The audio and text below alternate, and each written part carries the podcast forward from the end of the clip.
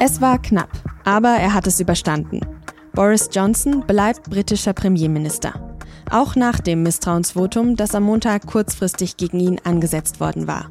Und obwohl nur noch 59 Prozent der eigenen Partei Johnson das Vertrauen aussprechen. Wie lange kann er sich also jetzt noch halten? Das habe ich Alexander Mühlauer gefragt. Er ist SZ-Korrespondent in London. Sie hören auf den Punkt, den Nachrichtenpodcast der Süddeutschen Zeitung. Ich bin Tami Holderried und ich freue mich, dass Sie dabei sind. Am Montag, da ging es im politischen London alles ziemlich schnell. Vormittags wurde ein Misstrauensvotum gegen den Premier Boris Johnson anberaumt. Am frühen Abend haben die Abgeordneten abgestimmt und um 21 Uhr war dann klar, Johnson hat es überstanden. 211 uh, Stimmen für Johnson, 148 gegen ihn, das verkündet der Tory-Fraktionsvorsitzende Graham Brady. Für ein erfolgreiches Misstrauensvotum hätten mehr als die Hälfte der Tory-Abgeordneten gegen Johnson stimmen müssen. Am Ende haben dafür 32 Stimmen gefehlt. Kurz darauf äußert sich dann auch Johnson selbst zum Ergebnis. So well, I think this is a, a very good result for, for politics and for, uh, for the country. I do. Ein sehr gutes Ergebnis für die Politik und das Land. So interpretiert Johnson das. Aber kann es wirklich ein gutes Zeichen sein, wenn nur noch 59 Prozent der eigenen Abgeordneten hinter einem stehen? Dass es so weit gekommen ist, das liegt vor allem an der sogenannten Partygate-Affäre. Mitten im strengen Corona-Lockdown wurde nämlich immer wieder ziemlich wild in 10 Downing Street, dem Amtssitz von Johnson, gefeiert. Johnson hat aber lange behauptet, solche Partys hätte es gar nicht gegeben. Mittlerweile hat er zwar die, Zitat, volle Verantwortung übernommen, aber er sagt immer noch, er hätte nicht gewusst, was da wirklich los war. Dabei gibt's sogar Fotos, die Johnson dabei zeigen, wie er ein Glas hebt und seinen Mitarbeitenden zuprostet. Auf dem Tisch vor ihm mehrere Weinflaschen. Das alles kam in den letzten Monaten scheibchenweise immer mehr raus. Und vielen Parteikolleginnen und Kollegen von Johnson hat es jetzt wohl gereicht. Genau deshalb wird die Geschichte auch nach dem Misstrauensvotum wohl kaum vorbei sein. Wie lange kann sich Boris Johnson also noch als britischer Premier halten? Das habe ich Alexander Mühlauer in London gefragt. Alexander Johnsons eigene Partei, das ist ja jetzt deutlich geworden, glaubt zu einem großen Teil nicht mehr an ihn. Ist er jetzt also angezählt, obwohl er die Abstimmung erstmal überstanden hat? Absolut.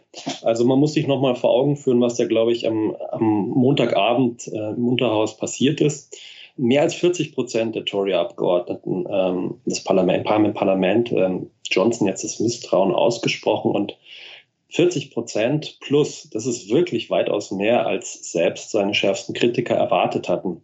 Ich glaube, man kann sagen, dass ähm, Johnson mit seiner Politik und seinem Verhalten jetzt eben nicht nur das Land gespalten hat, sondern auch seine eigene Partei. Das ist jetzt seit Montagabend klar.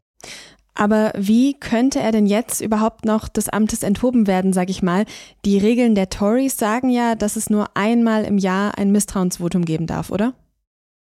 Genau so ist es. Ähm, so, sehen die Formalien aus, aber Regeln, das glaube ich, weiß Johnson mit am besten, ähm, kann man nicht nur brechen, man kann sie auch ändern. Und ähm, es gibt bereits einige Stimmen in der konservativen Partei, die genau das wollen. Und ich würde nicht ausschließen, dass die Regeln nochmal geändert werden, sodass es binnen eines Jahres, wenn nicht noch in diesem Jahr, nochmal zu einem Misstrauensvotum gegen Johnson kommen könnte. Aber dass er zurücktreten könnte, doch noch, das glaubst du tatsächlich auch nicht. Er tut ja bislang zumindest so, als wäre eigentlich alles in Butter.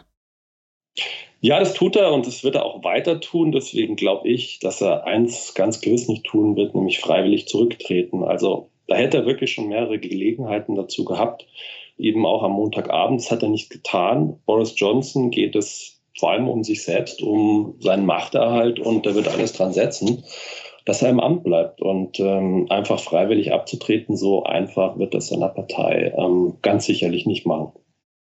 Dabei ist er ja auch in der Bevölkerung aktuell ziemlich unbeliebt. Liegt das eigentlich nur an der berühmten Partygate-Affäre oder kommt da noch andere Sachen dazu?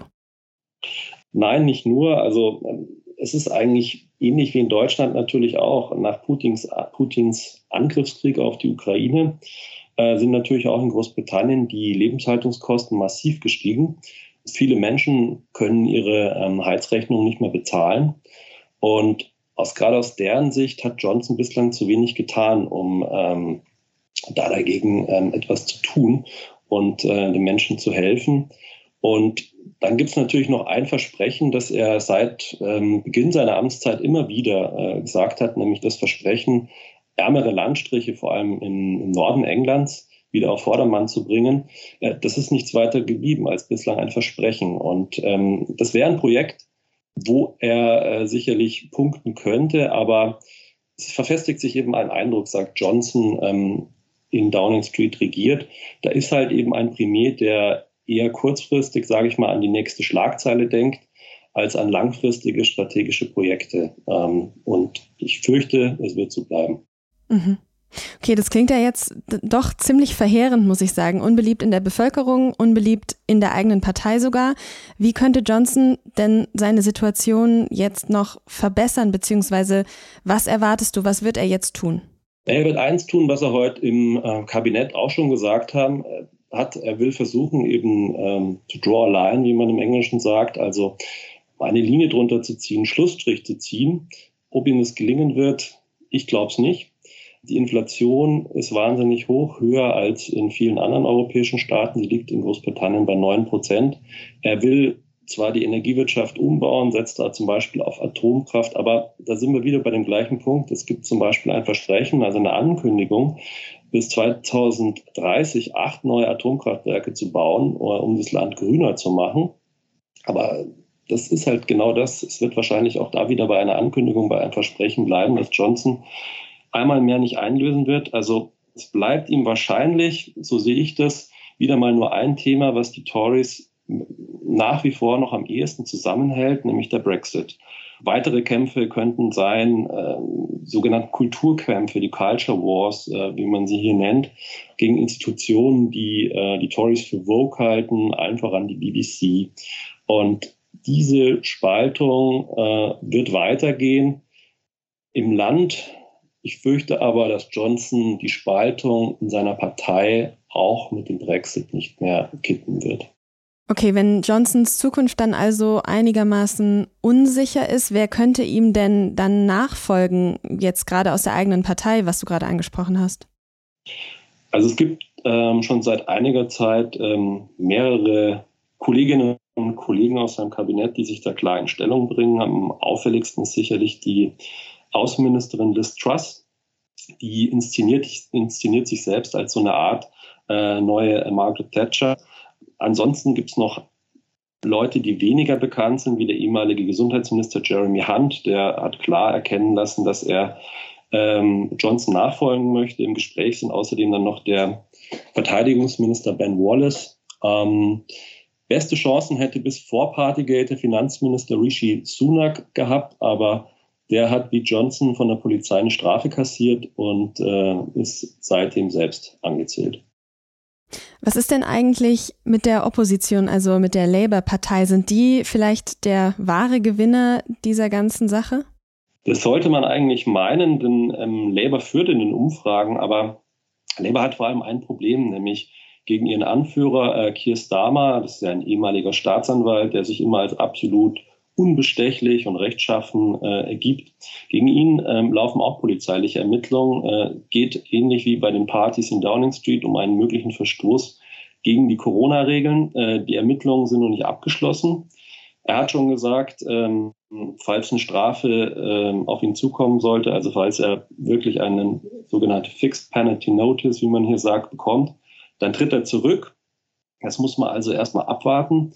Ähm, so oder so tut sich ähm, Keir Starmer aber zumindest rhetorisch wahnsinnig schwer gegen Boris Johnson, denn er ist einfach nicht so spontan, wenn er zum Beispiel ihm im Parlament äh, gegenüber auftritt. Er klebt immer wahnsinnig an vorher ausformulierten Sätzen und das merken die Leute, dass er da äh, ein wenig steif wirkt und äh, es da eben nicht so gut rüberkommt. Das klingt jetzt alles, als wäre irgendwie nicht so richtig Land in Sicht in dieser ganzen Situation. Was bedeutet das denn für das Land, für Großbritannien, das die letzten Jahre ja wegen dem Brexit sowieso quasi irgendwie in einem Dauerausnahmezustand war? Ja, der Ausnahmezustand geht weiter, würde ich sagen. Also ähm, so, solange Boris Johnson regiert, wird es immer so eine Art Ausnahmezustand geben, denn gerade dieses äh, ja, exzeptionelle, äh, was ja Teil seiner Politik ist, gehört eben auch zu ihm und äh, zu seinem Amtsverständnis und auch zu seiner Strategie. Wir werden weiter, äh, solange Johnson im Amt ist, eine Art Ausnahmezustand haben. Das gehört mit ihm einfach zusammen.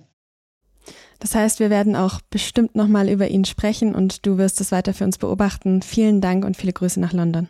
Vielen Dank. Ciao.